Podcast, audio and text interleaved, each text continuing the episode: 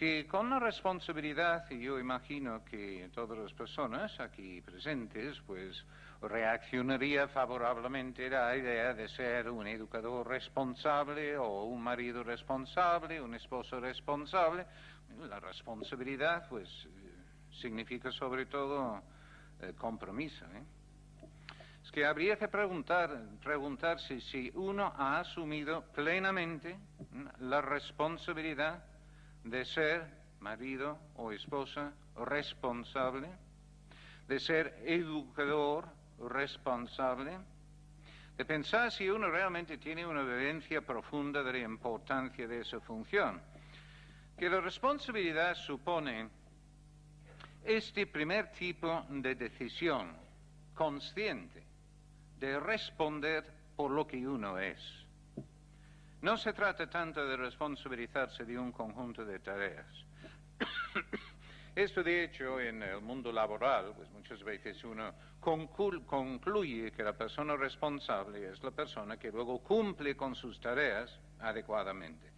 Pero la responsabilidad, eh, en su sentido más radical, es de asumir como decisión una función real a lo cual uno se ha comprometido, uno se compromete.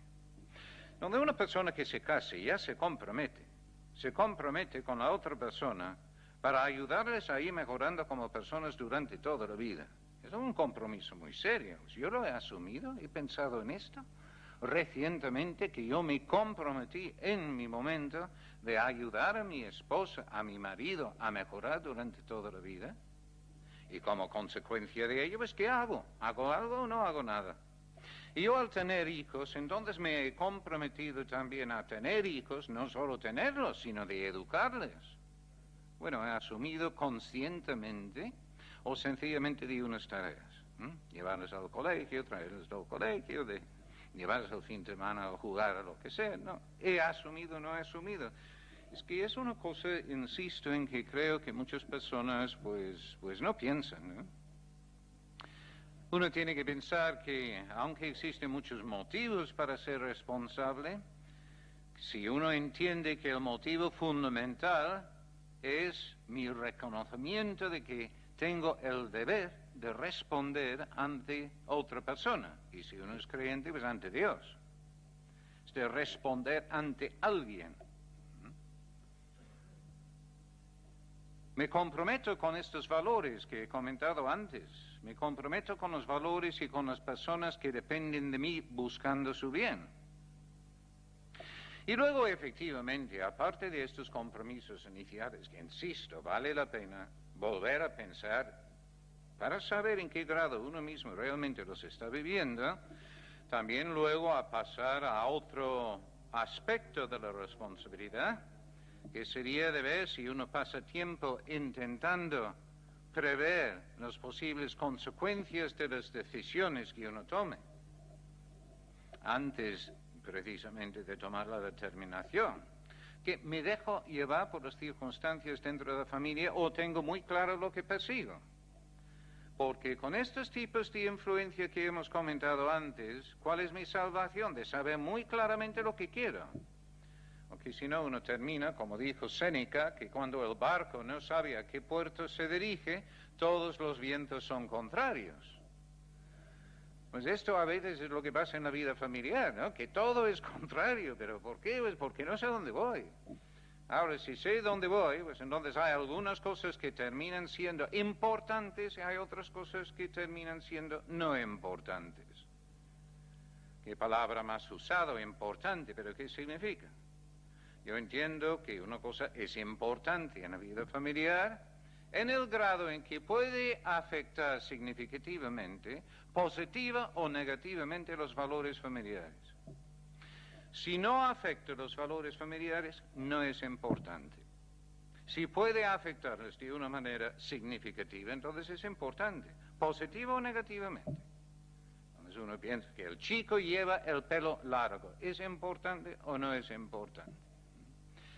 Ustedes tendrán que pensar, pero la verdad es que es bastante difícil que llevar pelo largo, a menos que sea una expresión de una rebeldía total del chico frente a la conducta habitual reconocida, Si es limpio, penado, pues entonces es difícil que vaya en contra de los valores familiares. Luego uno pasa a decir, pero llevar aros, entonces pues esto, esto va en contra de los valores. Ustedes tendrán que ver. Yo no voy a resolver sus problemas, ustedes tendrán que ver, ¿no? Pero ahí va por lo menos el criterio. Descomplicar, descomplicar es de saber qué es importante y qué no es importante. Y si ustedes no paran a reflexionar sobre lo que consideran especialmente relevante en plan de valores para su vida personal, para la vida familiar, y también lo que consideran es el compromiso que ustedes han asumido ya como cónyuge y también como padres de familia, entonces es muy difícil que luego encuentren ustedes algún tipo de actuación congruente después. Bueno, vamos a ver algunas de las dificultades que yo entiendo que existen para que la persona luego puede actuar con responsabilidad. ¿Cuáles son las causas de los conflictos principales dentro de la familia? Pues parece que hay tres causas principales. Por un lado, cuando los miembros de la familia no comparten los mismos valores, los mismos objetivos, o los procedimientos principales para lograr estos mismos objetivos. Segunda causa es cuando alguien se mete en una zona de autonomía ajena. Y luego, en tercer lugar, cuando hay recursos importantes que escasean. Bueno, esta última idea es que la verdad es que debe haber muchos conflictos dentro de la familia porque casi todos los recursos importantes escasean tiempo, espacio, dinero. Pues vamos a ver. Respecto a estas causas de los conflictos, lo podemos aplicar a las distintas relaciones que antes he dicho que son algunas de las dificultades que complican mucho la vida familiar en la actualidad. Aquí yo he seleccionado algunas de las dificultades, pero creo que tiene una especial dificultad en la actualidad y precisamente por eso lo traigo a cuenta.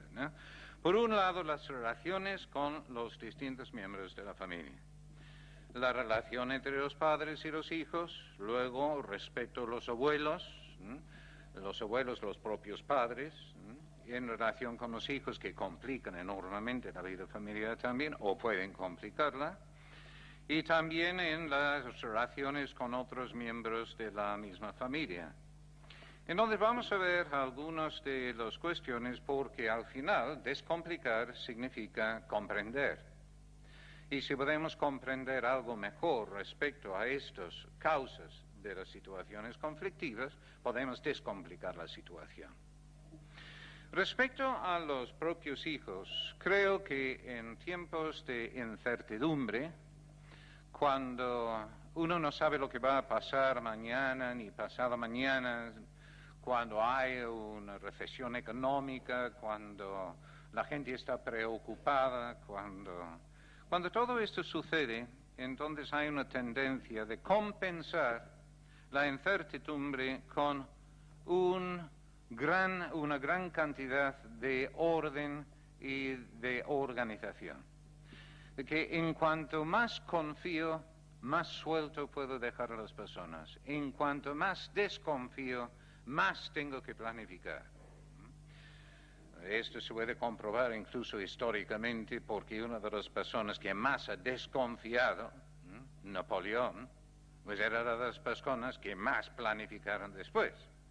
Y con la educación formal, lo primero que hizo era de quitarlo de las manos de la iglesia y luego hacer un Mm, contenido único para todos los colegios en Francia, de tal manera que podía decir exactamente qué estaba enseñando cada maestro a cada grupo de alumnos a la misma hora en todas las escuelas de, Francia. El gran desconfiado.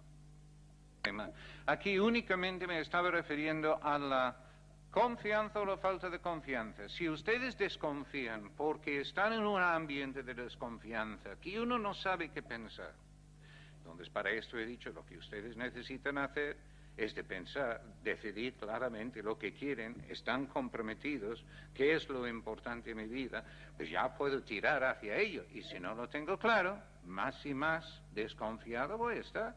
Y si estoy totalmente desconfiado, más voy a querer dominar a mis propios hijos. Y en cuanto más pretendo dominar a mis hijos, es decir, lograr que cumplen con determinadas conductas, normalmente hacer las cosas como los hago yo, entonces más rebelión voy a tener en las relaciones familiares. Y más complicada va a ser la vida familiar, porque termino sin entenderme con mis propios hijos. De hecho, esta situación también es curioso como los temas se interrelacionan. En un estudio en el Reino Unido, lo que hicieron era de preguntar a los padres de por qué habían tenido hijos. Y no sabían contestar. No sabían qué contestar, porque decían ahí como ya no existe Dios, para la mayoría de las personas ahí en el Reino Unido, pues no había motivos religiosos, tampoco había motivos de que siempre decía que el hombre pues quería pasar sus creencias, su propiedad, etcétera, sus ideas, su manera de vivir a una nueva generación.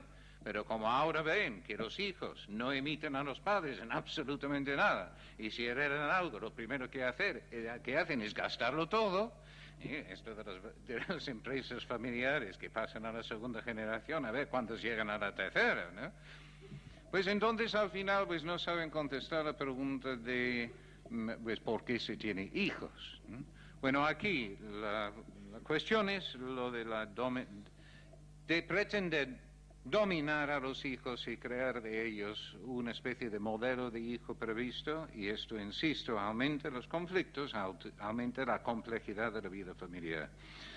Cuando realmente lo que buscamos es la posibilidad de confiar en los hijos porque les hemos educado bien y que podemos dejarles una zona de autonomía para que vayan tomando sus propias decisiones, asistidos en el pensamiento por nosotros mismos. De tal manera que realmente sea cierto la idea de que la riqueza de la familia esté en la suma de los estilos personales de cada uno de sus miembros. Insisto, la riqueza de la familia como la suma de los estilos personales de cada uno de sus miembros, con tal de que comparten los mismos valores, si no sería una anarquía. Pero si se logra que los hijos aprecian los mismos tipos de valores que uno mismo vive, ¿cuáles son los valores que yo vivo? Volvemos a la misma primera pregunta. Y los estoy viviendo congruentemente, porque claro, si no, mis hijos, ¿cómo van a saber cuáles son los valores que aprecio, que considero importantes? ¿Qué congruencia, qué responsabilidad existe en mí respecto a estos temas? Si logramos que los hijos aprecien lo mismo que nosotros apreciamos y que vale la pena, entonces la riqueza, auténtica riqueza de la familia es dejarles interpretar esos valores con su autonomía. Pero si desconfiamos o por ignorancia no pensamos sobre lo que realmente deseamos para la propia familia, entonces lo que se produce es mayor complejidad porque no hay limpieza, sencillez en el planteamiento de lo mismo.